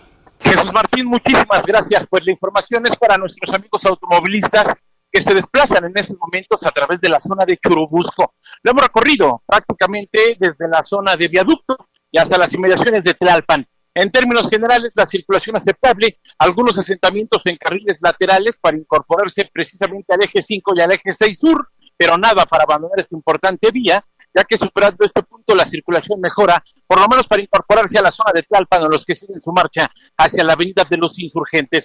En el sentido opuesto es donde ya tenemos carga vehicular importante, hay que por supuesto recomendarles a nuestros amigos utilizar viaducto como alternativa, esto con dirección hacia el Palacio de los Deportes o los que siguen su marcha hacia la calzada general Ignacio Zaragoza. Jesús Martín, la información que te tengo. Gracias por la información, eh, Israel. Hasta luego. Hasta luego. Javier Ruiz, ¿en qué punto del Valle de México te encuentras?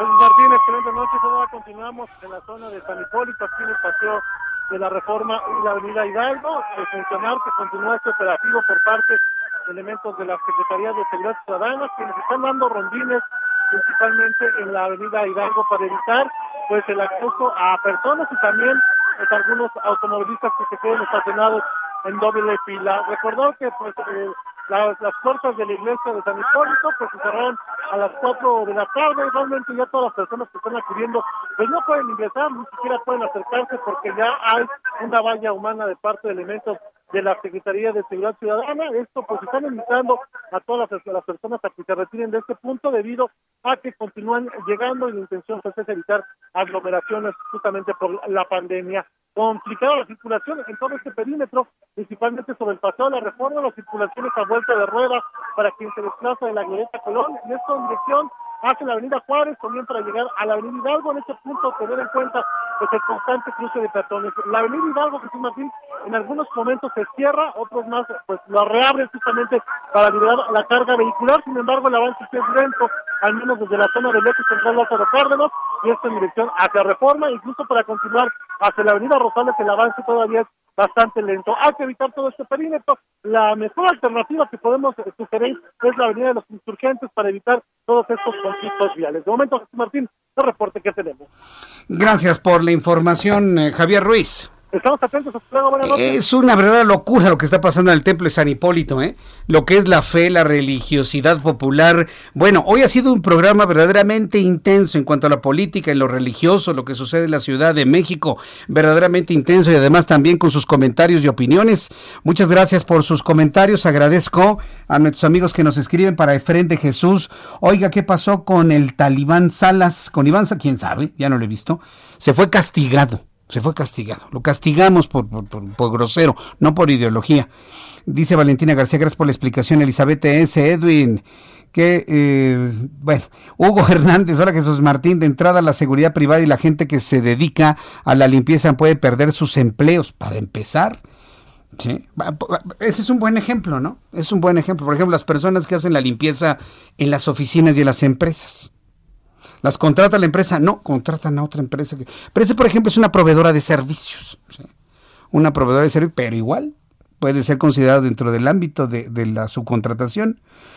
Eh, dice Contrams, lee por favor al aire el artículo 123 del Código Penal Jesús Martín. Ahorita lo busco con todo gusto. Dice, pobre Israel, además de que se expone al COVID, se expone a que le roben su cartera y su celular. Bueno, tienen ellos evidentemente un uniforme que, que, los, que los protege de caídas, de rasgaduras, de robos. Bueno, están bien protegidos, créamelo, ¿eh?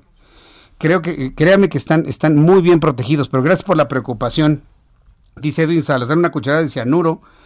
Eh, pues no, la verdad es que ni, ni, así, ¿eh? O sea, no, no pasa nada. Este. Vaya Arboledas, también muchísimas gracias. Eh, dice Mónica, hay muchas bestias. Edwin, darle, hay que darle litio, ¿sí? Rescatemos a México, me dice Luis Trillanes. Gracias. Javier Gutiérrez, la mayoría de las empresas de outsourcing se apegan a la ley del trabajo mexicano y como empleado agradezco que haya empleo. Es que ese va a ser el problema. O sea, no podemos decir que todas las empresas de subcontratación son corruptas de ninguna manera. Es más, la gran mayoría cumplen con una labor social. Una de generar empleo, más de que generarían las propias empresas, generan empleo generan pago de impuestos, que están con un subsueldo y que pagan menos impuestos y que declaran menos al seguro social, eso es lo que hay que revisar. Eso es lo que hay que revisar. Pero de ahí a cancelarlas. El, el, problema que tiene el presidente de la República es que es tajante. No habla, vamos a hacer una revisión y espero que para el año 2024 el tema de esté totalmente saneado. Ah, esa sería otra cosa. Entonces, el que esté haciendo trampa, aguas el que está haciendo trampas. Agua, aguas, pero ¿qué es lo que nos dice? Voy a pasar una propuesta al Congreso para desaparecerlas todas. Obviamente no pasa en este año, ya no queda nada de este año. Sería para el periodo ordinario que empieza el 1 de febrero y antes del 30 de abril tendríamos esto en marcha. Pero imagínense lo que eso significaría. Sería darse un balazo en el pie en un año electoral, quitar las outsourcing. Porque cuántas personas en empresas de subcontratación votaron por López Obrador y que podrían quedar sin trabajo. A ver, levanten la mano, los veo, al, estilo del presidente, a mano alzada, a ver, los veo. Pues no, ya ve, pues es lo que yo le estoy diciendo. Bien, ¿con quién vamos? Vamos con Andrea Merlos, nuestra editora general del Heraldo de México. Estimada Andrea, como todos los miércoles, gusto en saludarte. Bienvenida. Muy buenas noches. Hola Jesús Martín, saludos a todo el auditorio. Buenas noches. Hola Andrea. Oye, un gran tema el tuyo del outsourcing rápidamente, eh, porque la gente lo, lo, lo ve mal porque efectivamente hay firmas eh, bastante malas o digamos que sí buscan esquivar el pago de impuestos y, de y de cumplir con todos los esquemas sociales legales, pero en la mayoría de casos acaban siendo un método de salvación, Jesús Martín, lo digo con mucha responsabilidad, ante pues el ahogo que les provocan los impuestos y las reglas laborales a la mayoría de empresas. Entonces, es un gran tema, eh, tienes razón, el presidente los está poniendo a todos en la misma bolsa y vamos a ver qué funciona. Lo que sí creo que que puede pasar contra lo que tú comentaste es que en una de esas sí acaba saliendo, ¿eh? Este periodo es hasta el 31 de diciembre. Y Morena ha aplicado su aplanadora las veces que ha querido y como que... Fíjate que es un buen dato, porque yo siempre pienso que este periodo ordinario está más metido en otro tipo de asuntos que tienen que ver con lo presupuestal, pero ahora que me dices, como en el béisbol, ¿no? Esto no se acaba hasta que se acaba, hasta que cae el out 27 y ese cae el 31 de diciembre. Andrea, tienes toda la razón, todavía chance. Sí, y, y, no parece que necesiten el consenso. Hoy pasó con el Fondo de Salud, ¿no? Entonces, les cuesta trabajo, sí, porque la oposición cada vez les da más dolores de cabeza, pero si quieren, lo van a hacer, Jesús Martín. Y bueno, un poco refiriéndonos a, a, estos vacíos de repente de comunicación, pues el gran tema que tú y yo hemos platicado con tu auditorio todas estas semanas es que el asunto COVID no existe en la agenda legislativa, Jesús Martín, y, y de verdad se los pongo sobre la mesa. Díganme qué han visto desde las tribunas de Cámara de Diputados y de Senadores sobre eh, qué vamos a hacer ante este eh, no rebrote porque nunca hemos salido de la crisis, sino ante este repunte de casos que tiene, por ejemplo, ahorita en emergencia a Jalisco. Ya escuchamos al gobernador Alfaro, ayer eh, dimos cuenta en las páginas del Heraldo Impreso del alcalde de Guadalajara que decía, tengo que prohibir las reuniones familiares, tengo que prohibir que la gente esté de noche, que la gente salga a las plazas comerciales los fines de semana, porque resulta que Europa, hoy no sé si, eh, yo creo que todo tu auditorio ya lo vio de alguna manera, Alemania, Francia y España ordenan el cierre de todos los comercios, el cierre de las zonas donde más se juntan la gente y esto ha desatado mil protestas, Jesús Martín, porque evidentemente no estamos saliendo de la crisis económica, pero el COVID viene muy fuerte hay 43 millones de personas contagiadas en el mundo, de las cuales un millón han perdido la vida, Jesús Martín, en el mundo. Entonces,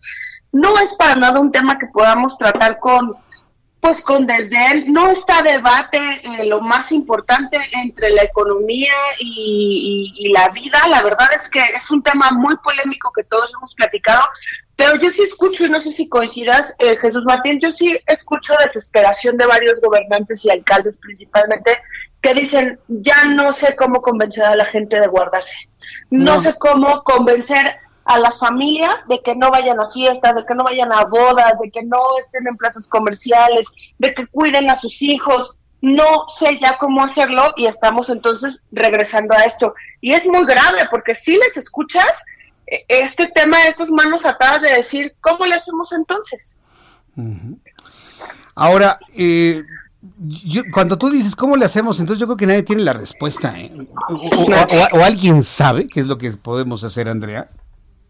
No, absolutamente nadie, Jesús Martín, porque todos ponemos toda la fe en la vacuna, la vacuna que recién tiene algunas pruebas sobre que le ha caído muy bien a, a los adultos mayores, eso es una información que salió hace apenas dos días, que en adultos mayores se genera inmunidad, pero en general, eh, digamos que a ti y a mí, este, y a la mayoría de nuestro auditorio que, que somos, que estamos en un rango de edad intermedio y demás, no nos va a tocar la vacuna en, el pronto plazo, ¿sabes? Entonces, eh, hay quien a mí me explicó que más o menos eh, a los que no estamos ni enfermos, ni somos de los grupos que le llaman grupos blancos médicos, eh, adultos mayores y con algún tipo de enfermedad como hipertensión, diabetes, todo esto que sabemos, la vacuna, si bien nos va, nos tocará en agosto del próximo año, si no es que hasta finales de 2021. No, pues imagínate. Ya... está en nuestras manos el concepto de cuidarte. pero está muy, está muy fuerte que nos digan, va, cuídense y que tengamos atascado el centro histórico y no solo por gente que busca también de, ir de compras, este, por por sobrevivir que lo entiendes. Mucha gente está de paseo y todos estamos desesperados, sí, pero no puedes compararlo con lo que va a significar que se vuelvan a saturar los hospitales y que no tengamos la manera de salvar la vida, Jesús. Fíjate que me dejas pensando ahora que hablabas de los tiempos y de los años. Simplemente el presidente del gobierno español, Andrea, Pedro Sánchez, está emitiendo una alarma de seis meses hasta el mes de mayo. Y eso si no llega una tercera ola. Estás hablando casi ya la mitad del año que entra. Esto es inaudito verdaderamente. A ver cómo nos va con el proceso electoral, si nos toca a nosotros esa ola, ese tsunami ¿no? de, de, de COVID hacia México para ese tiempo. Pues será el tsunami que seguimos teniendo, Jesús Martín, porque yo insisto en que es muy impresionante que, que de todos modos, aunque no tenemos un, un, bajón, digamos, de, de, casos de COVID, seguimos nosotros al alza, a diferencia de Europa. Europa tuvo algunos meses en los que pudo reducir estos contagios, nosotros seguimos para arriba, entonces la verdad es que a mí de repente me da pues no sé, o, sea, me da como curiosidad saber qué están pensando nuestras autoridades o cómo nos verán o qué creerán que somos nosotros de que nos hablen que todo está en orden cuando la ola sigue para arriba y para arriba y para arriba, Jesús Martín. Y noviembre consideran ahora que va a ser un mes muy complicado y pues estamos en la antesala del, millón de contagios y estamos en la antesala de los 100 mil muertos. Y son, y son temas y cifras muy duras y frías y no debemos de normalizarlas y no debemos creer que solo le pasa a los demás sino a nosotros. Andrea, pues yo te agradezco mucho tu comentario, tu análisis del día de hoy. ¿Qué vamos a ver en el Heraldo en estos días? He visto que han sacado muchos especiales y muy muy atentos. Tengo un minuto antes de que me corte la guillotina. ¿Qué tenemos para mañana en el Heraldo, Andrea? Rapidísimo, eh, Jesús Martín, vamos a traer una entrevista con el eh, ahora exsecretario de Seguridad Ciudadana, Alfonso Durazo, que nos ah, cuenta cuál es el saldo de su gestión y vamos a tener también eh, el seguimiento al tema COVID, entre otras cosas, y la historia de los mexicanos, de los Dodgers, de los cuales estamos muy orgullosos. los ah, dos de 24 añitos apenas, González y Urias, que se pusieron en el ojo del mundo. Buenísima la edición de mañana, no nos vamos a perder. Andrea Merlos, muchísimas gracias y que tengan muy buenas noches, Andrea. Gracias a ti, Jesús Martín. Saludos a todos. Saludos. La historia de los Dodgers, su victoria luego de 32 años que no lo habían logrado en ligas mayores y también la entrevista en exclusiva en el Heraldo de México. Mañana no se la pierden en el Heraldo periódico, en el Heraldo impreso con el señor Durazo. Bien, vamos a ir a los anuncios. Le invito para que se quede con nosotros. Me escriba a través de Twitter arroba Jesús Martín MX y en mi canal de YouTube, en el chat en vivo, Jesús Martín MX. Escuchas a Jesús Martín Mendoza con las noticias de la tarde por Heraldo Radio, una estación de Heraldo Media Group. Heraldo Radio.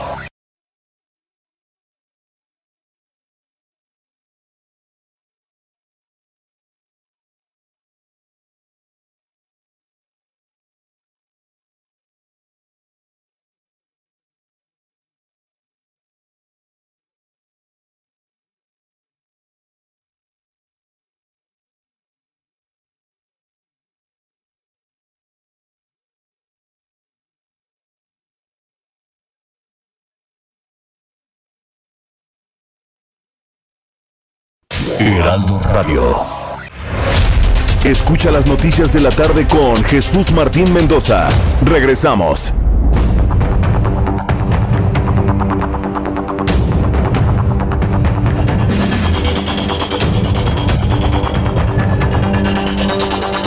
Siete y media, las 19 horas con 30 minutos hora del centro de la República Mexicana. Mucha atención, me están llegando informes de un sismo en la ciudad de Monterrey.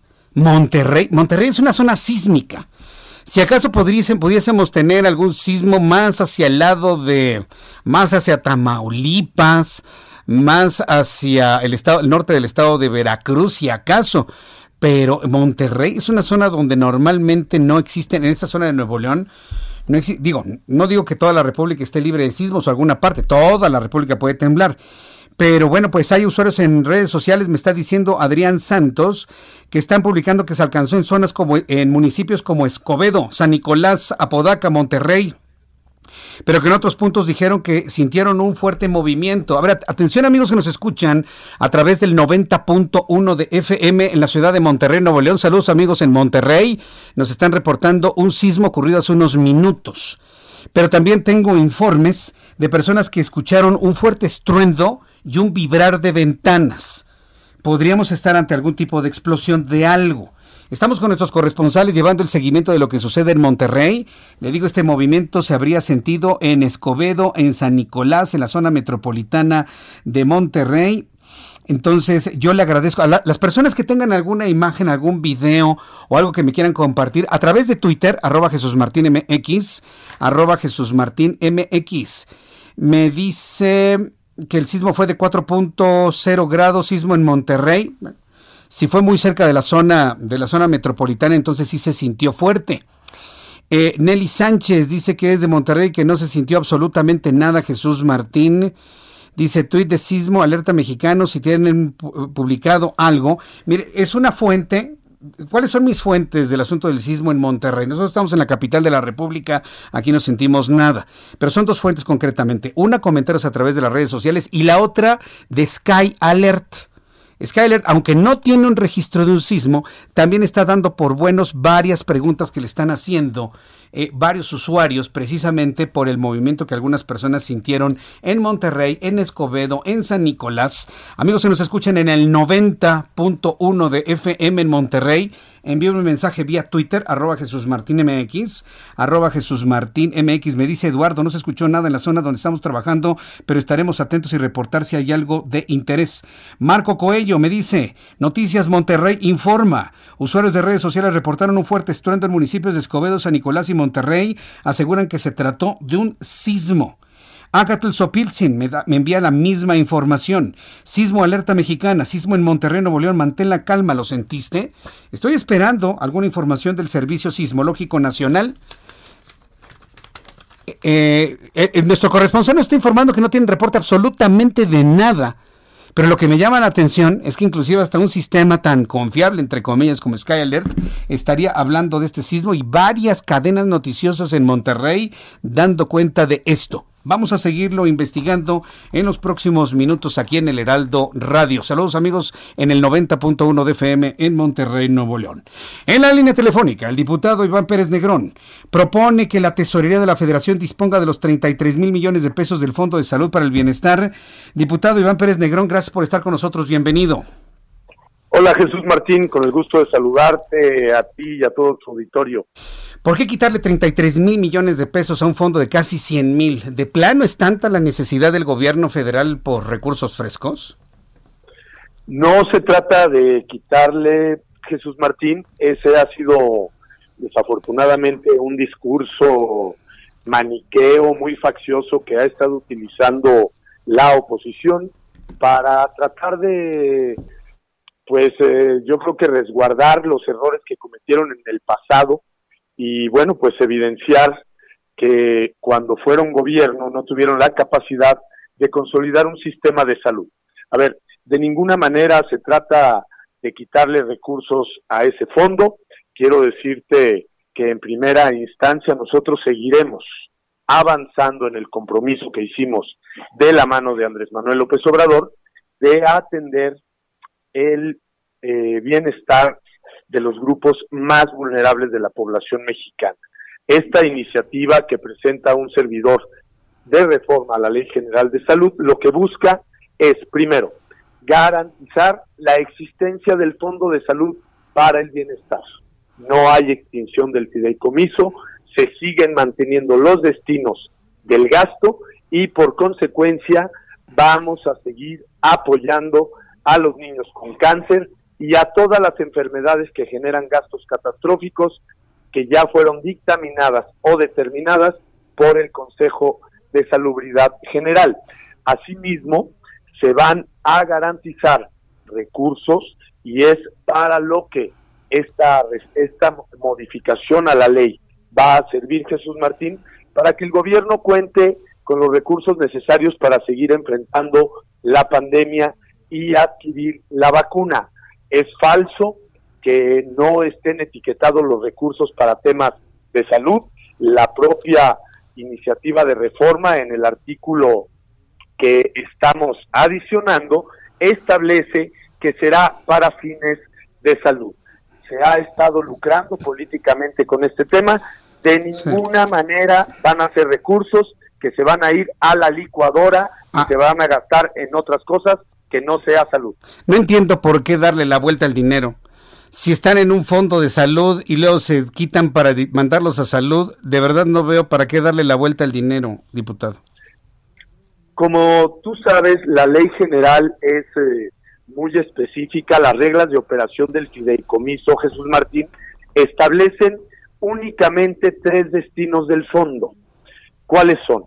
El 8% para atender enfermedades que ocasionan gastos catastróficos, el 2% para infraestructura y el 1% para la adquisición de eh, insumos, medicamentos y brindarle el acceso a algunos estudios clínicos de personas sin seguridad social. Eso se mantiene, pero está muy cerrado el fondo.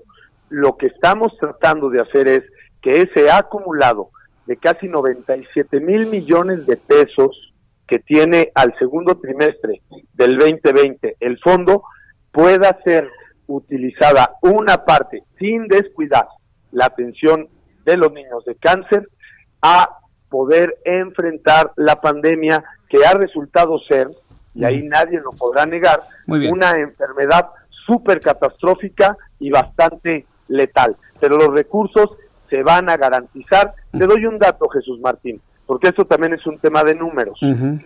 A lo largo de los años de la existencia de este eh, fideicomiso de gastos catastróficos que se dio como consecuencia del Seguro Popular, anualmente se gastan 11 mil millones de pesos.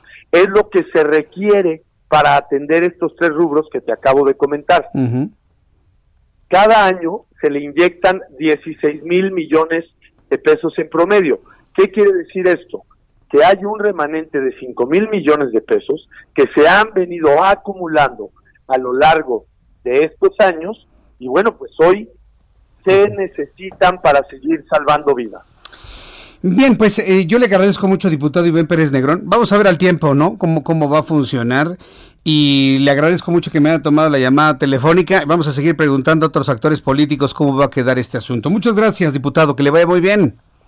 Gracias Jesús Martín, la reforma ya está aprobada, está en el Senado de Sí, la ya no tiene República. vuelta de hoja. Sí. y vamos y vamos a garantizarle a la gente que haya condiciones para enfrentar la pandemia y a la sociedad civil que no se preocupe, Mm. se van a seguir atendiendo ese tipo de enfermedades catastróficas, es un compromiso prioritario para el gobierno de la cuarta transformación. Gracias por toda la información, diputado. Le envío un fuerte abrazo. Gracias, saludos. Hasta buenas luego, noches. que le vaya muy bien. Bueno, mire, la, la verdad, mire, estamos en un punto en donde si este asunto ya, fuera, ya fue aprobado, ya pasó al Ejecutivo para su promulgación, dígame qué podemos hacer. Nada absolutamente, nada absolutamente. Bueno, súbale el volumen a su radio. Sí tembló en Monterrey. Sí tembló en Monterrey. A lo mejor alguien tuvo alguna exageración, pero le voy a decir cuál es el asunto. Ahorita ahí, voy. El Servicio Sismológico Nacional está informando. Sismo, magnitud 3.6 grados de magnitud. 9 kilómetros, se ubicó el epicentro a 9 kilómetros al noroeste de Ciénaga de Flores, Nuevo León. Ocurrió a las 6 de la tarde con 48 minutos. 9 kilómetros al noroeste de Ciénaga de Flores, Nuevo León. Le, voy a decir cuál es el asunto de esto. Esto, es importante porque el epicentro se dio muy cerca de la zona urbana. Entonces, un sismo de 3.6 es como lo que sucede aquí en la capital de la República, para quienes me escuchan en la Ciudad de México. ¿Qué pasa cuando tiembla en la Ciudad de México y el epicentro ha coincidido en colonias de la alcaldía Benito Juárez? Se siente un retumbar o como una explosión, como la caída de algo muy pesado. ¿Por qué? Porque el epicentro lo tenemos exactamente abajo. Bueno, eso es lo que pasó en Monterrey. Bueno, cerca de la ciudad de Monterrey. El epicentro sucedió prácticamente en la zona urbana con una magnitud de 3.6, por eso la gente habla de una explosión, de que algo cayó, de que retumbaron los vidrios, porque las primeras ondas del sismo, del rompimiento de la placa en, a 9 kilómetros de profundidad, a ver, déjenme ver a qué 5 kilómetros de profundidad, sí, en realidad está muy cerca de las casas, de los edificios. Esa es la realidad, es lo que pasó. Entonces, le confirmo, sí tembló en Monterrey, en una zona sísmica. Es un asunto interesante, hay que estar muy pendientes de otras réplicas que se generen allá en Monterrey, amigos del 90.1. Vamos a entrar en comunicación con Armando Leñero, presidente del Centro de Estudios para el Empleo Formal. Eh, muchas gracias, Armando Leñero. Gusto saludarlo. Muy buenas tardes. Muy buenas tardes.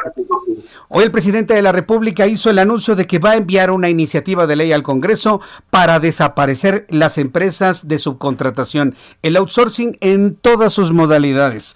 ¿Qué es lo que usted opina desde el punto de vista generación de empleo y estabilidad? Vamos a pensarlo de esa manera. Una primera reacción a este anuncio.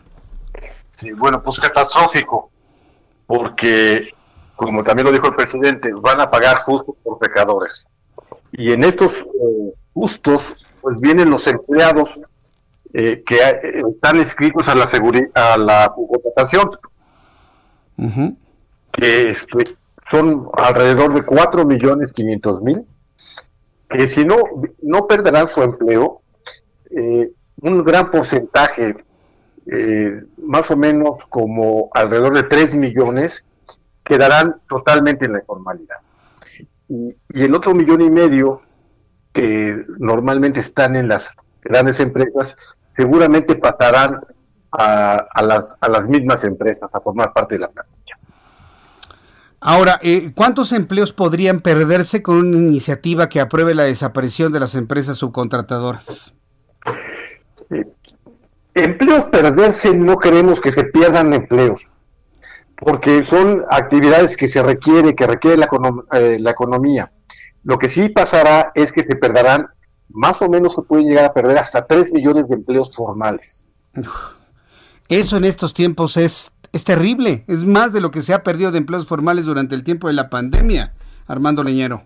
Así es, eh, es, es, una medida muy fuerte. Eh, eh, pasaría la, informalidad laboral, crecería del 54.9 a cerca del 61%.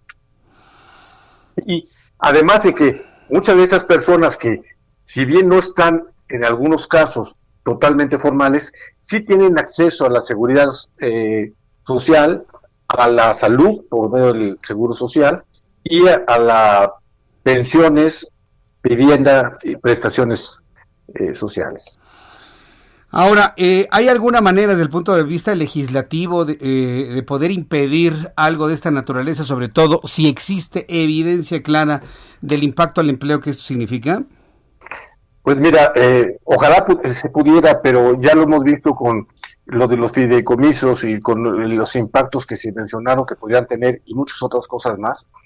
Y el presidente ya está decidido pues no, no habrá senador de Morena que le, o diputado que le diga que no, ¿verdad? Entonces, vemos que, que sea difícil de tener esta, esta medida que el presidente quiere hacer, que además lo peligroso es que no va a resolver ningún problema, Jesús Martín.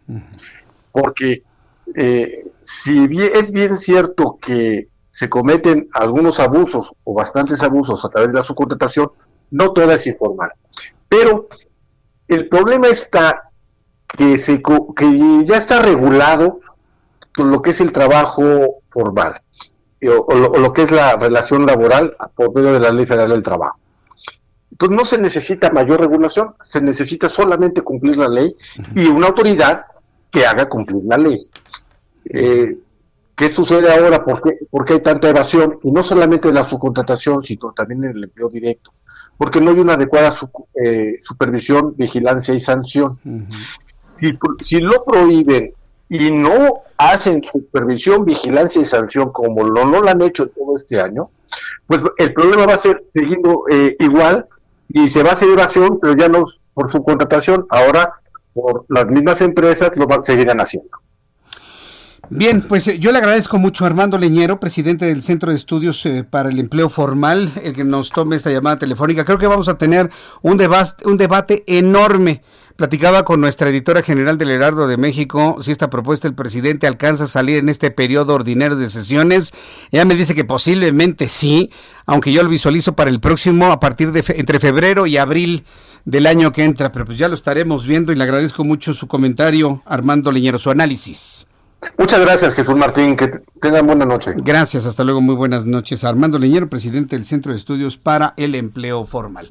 Son las 7.46, las 7.46 horas del centro de la República Mexicana. Le he compartido a través de mi cuenta de Twitter, arroba Jesús Martín MX, arroba Jesús Martín MX, un mapa de la República Mexicana tomada de Google Maps, en donde le estoy mostrando el punto epicentral del sismo está a unos cuantos kilómetros de Monterrey. Por eso se sintieron 3.6 grados de magnitud tan fuertes, porque está a escasos, ¿qué le gusta? 12 kilómetros de la zona centro de Monterrey, Nuevo León. Lo puede ver usted en este mapa, en mi cuenta de Twitter, arroba Jesús Martín MX, para que no se lo pierda. Vea dónde se registró el epicentro. Y note usted también, por favor, que es una zona totalmente asísmica. Está completamente, al menos en su sismo, que no tiene absolutamente nada que ver con fenómenos de subducción, ¿eh? nada absolutamente. No está en una zona de subducción, esta la tenemos en la costa del Pacífico, esta la tenemos completamente en la costa del Pacífico y ahí no tenemos nada, a menos, a menos, ¿qué, es lo único que yo pudiese observar que pudiese provocar algún tipo de movimiento en el subsuelo? Tal vez gas, tal vez gas natural, está muy cerca de la cuenca de Burgos, el epicentro está muy cerca de la cuenca de Burgos este, e, e, e, ¿se acuerda la, cuenca de Burgos, ¿no? Al norte de Tamaulipas, en donde Felipe Calderón visualizaba grandes yacimientos de gas natural. Lo único que yo pudiese relacionar es Cuenca de Burgos, cercano a este epicentro que movió a la ciudad de Monterrey. ¿Y por qué insisto tanto en ello? Porque no tiembla en Monterrey. Es una noticia en todo el estricto sentido de la palabra. Saludo con muchísimo gusto a Mariano Riva Palacio, colaborador, periodista del Heraldo Media Group, hoy aquí en el Heraldo Radio, como todos los miércoles, con sus temas del día de hoy. Adelante, Mariano, qué gusto saludarte. Muy buenas noches. Querido Jesús Martín Mendoza, ¿cómo estás? Muy buenas noches, amigos del Heraldo Radio. Un gusto estar con ustedes. Fíjate, Jesús Martín, que ante esta crisis que se vive en nuestro país, efecto espantoso de la pandemia, escuchando tu anterior entrevista, y para complementar con más datos, pues muchos negocios, como tú ya lo comentaste, han quebrado y en cientos de empresas pues están despidiendo gente. Bueno, pues a pesar de este panorama tan gris pintando a negro, hay quien dice que no todo está perdido y que existen maneras de sacar a flote un negocio. Así que le pregunté a expertos sobre este asunto para que me dieran tips o recomendaciones para salir adelante. Y escucha lo siguiente, básicamente la palabra innovación es crucial para lograrlo. Para darnos una idea de cómo está el panorama, Jesús Martín, en el más reciente Foro Económico Mundial se dijo que el 54% de los empleados van a necesitar educación o formación en nuevas habilidades durante los próximos cinco años. Y esta cifra seguramente creció tras la pandemia, debido pues al incremento del trabajo y los servicios online. Por eso una empresa con una cultura de innovación, dicen, va a crecer y que no se trata de estar en contra de métodos ya comprobados o tradicionales. Por eso al consultar a los creadores de Future East, que es una plataforma educativa de capacitación, ellos me dijeron que son seis los procesos que deben cultivarse para innovar y salir adelante. Te los voy a mencionar bien rápido, Jesús Martín. El primero, evidenciar y potencializar la inspiración. Algo o algo o alguien debe inspirar a un equipo y se debe fomentar ese espíritu. El segundo, trabajar precisamente en equipo y buscar ser creativo. Nos dicen, finalmente, todos somos creativos, Jesús Martín. Lo que pasa es que unos los descubren antes y otros lo explotan más. Esto va a fomentar un equipo de ideas y que genere respuestas. Tercero, invertir no es gastar. Si bien no deja de ser una acción arriesgada, este reto puede ser lo que a la empresa la haga salir adelante. El cuarto tip es generar ambiente crítico. Ojo aquí porque los especialistas dicen que el jefe no siempre tiene la razón, Jesús. Y si con respeto se puede cuestionar una decisión de un jefe y este jefe la acepta propuestas y críticas, pues entonces es más fácil que un grupo funcione mejor. Quinta recomendación, establecer límites. El contar con restricciones obliga a un equipo a pensar e innovar y buscar soluciones a problemas. Y ya por último, Jesús, organizar actividades fuera de la oficina o el negocio. Dicen que tomar ideas al aire libre, caminar cinco minutos, no estar encerrados en un cuarto durante ocho horas, puede generar mejores ideas e innovaciones. Bueno, pues Jesús Martín, amigos del Heraldo Radio, pues a poner en marcha estas recomendaciones para salir adelante en tiempos de pandemia.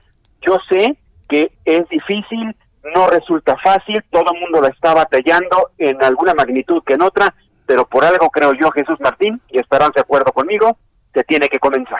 Me, me, quedo eh, eh, muy impactado con el de la inspiración. Yo creo que los líderes de grupo, los líderes de equipo pueden ser precisamente esa, esa inspiración, pero en donde me dices cuestionar al jefe por una mala decisión, o te deja congelado, o te pone techo de cristal, o con que cualquier pretexto te corre. ¿eh?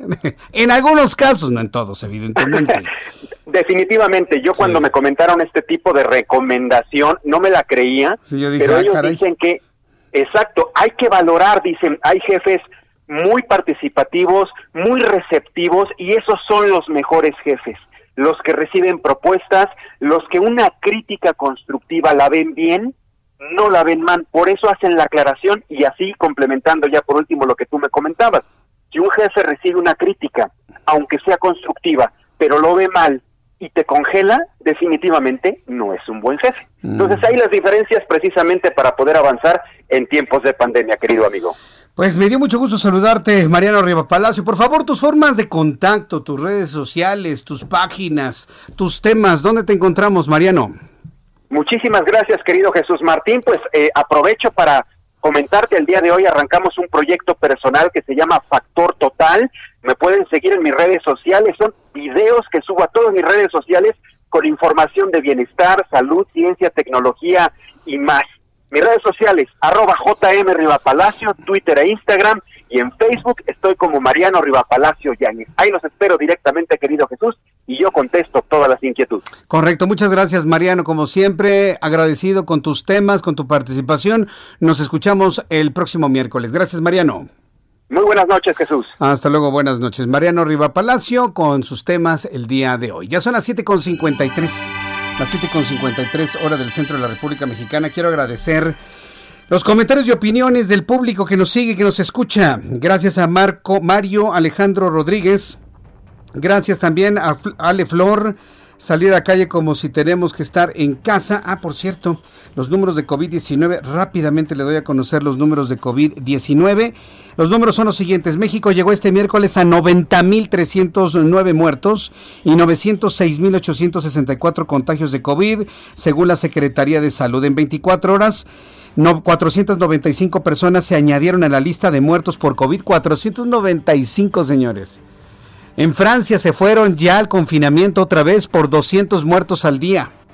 5.595 casos positivos, la tasa de mortalidad 9.9%. Esto es lo que se está informando. México ocupa el cuarto lugar en la lista de países con más muertes por COVID-19 en el mundo. India se encuentra en el tercero con 120.010. Brasil está en el segundo con 158.456 y Estados Unidos se mantiene como el país más afectado con 227.663 de acuerdo con la Universidad John Hopkins. Con esta información nos despedimos el día de hoy. Gracias por haber estado con nosotros. Faltan cinco minutos para las ocho. A nuestros amigos en toda la República Mexicana les invito a con la programación del Heraldo Radio en las emisoras de toda la República Mexicana. Yo los espero a que me sigan mañana en el Heraldo Televisión a las 2 de la tarde por el canal 10, a las 2 por el 10 a las 2 de la tarde por el canal 10 y en radio 98.5 de FM Heraldo Radio. Soy Jesús Martín Mendoza. Hasta mañana. Esto fue Las Noticias de la tarde con Jesús Martín Mendoza.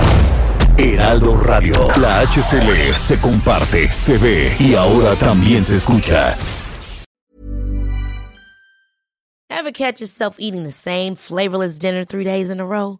Dreaming of something better? Well, HelloFresh is your guilt-free dream come true, baby. It's me, Kiki Palmer. Let's wake up those taste buds with hot, juicy pecan-crusted chicken or garlic butter shrimp scampi. Mm. Hello Fresh.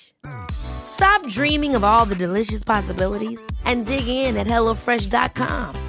Let's get this dinner party started.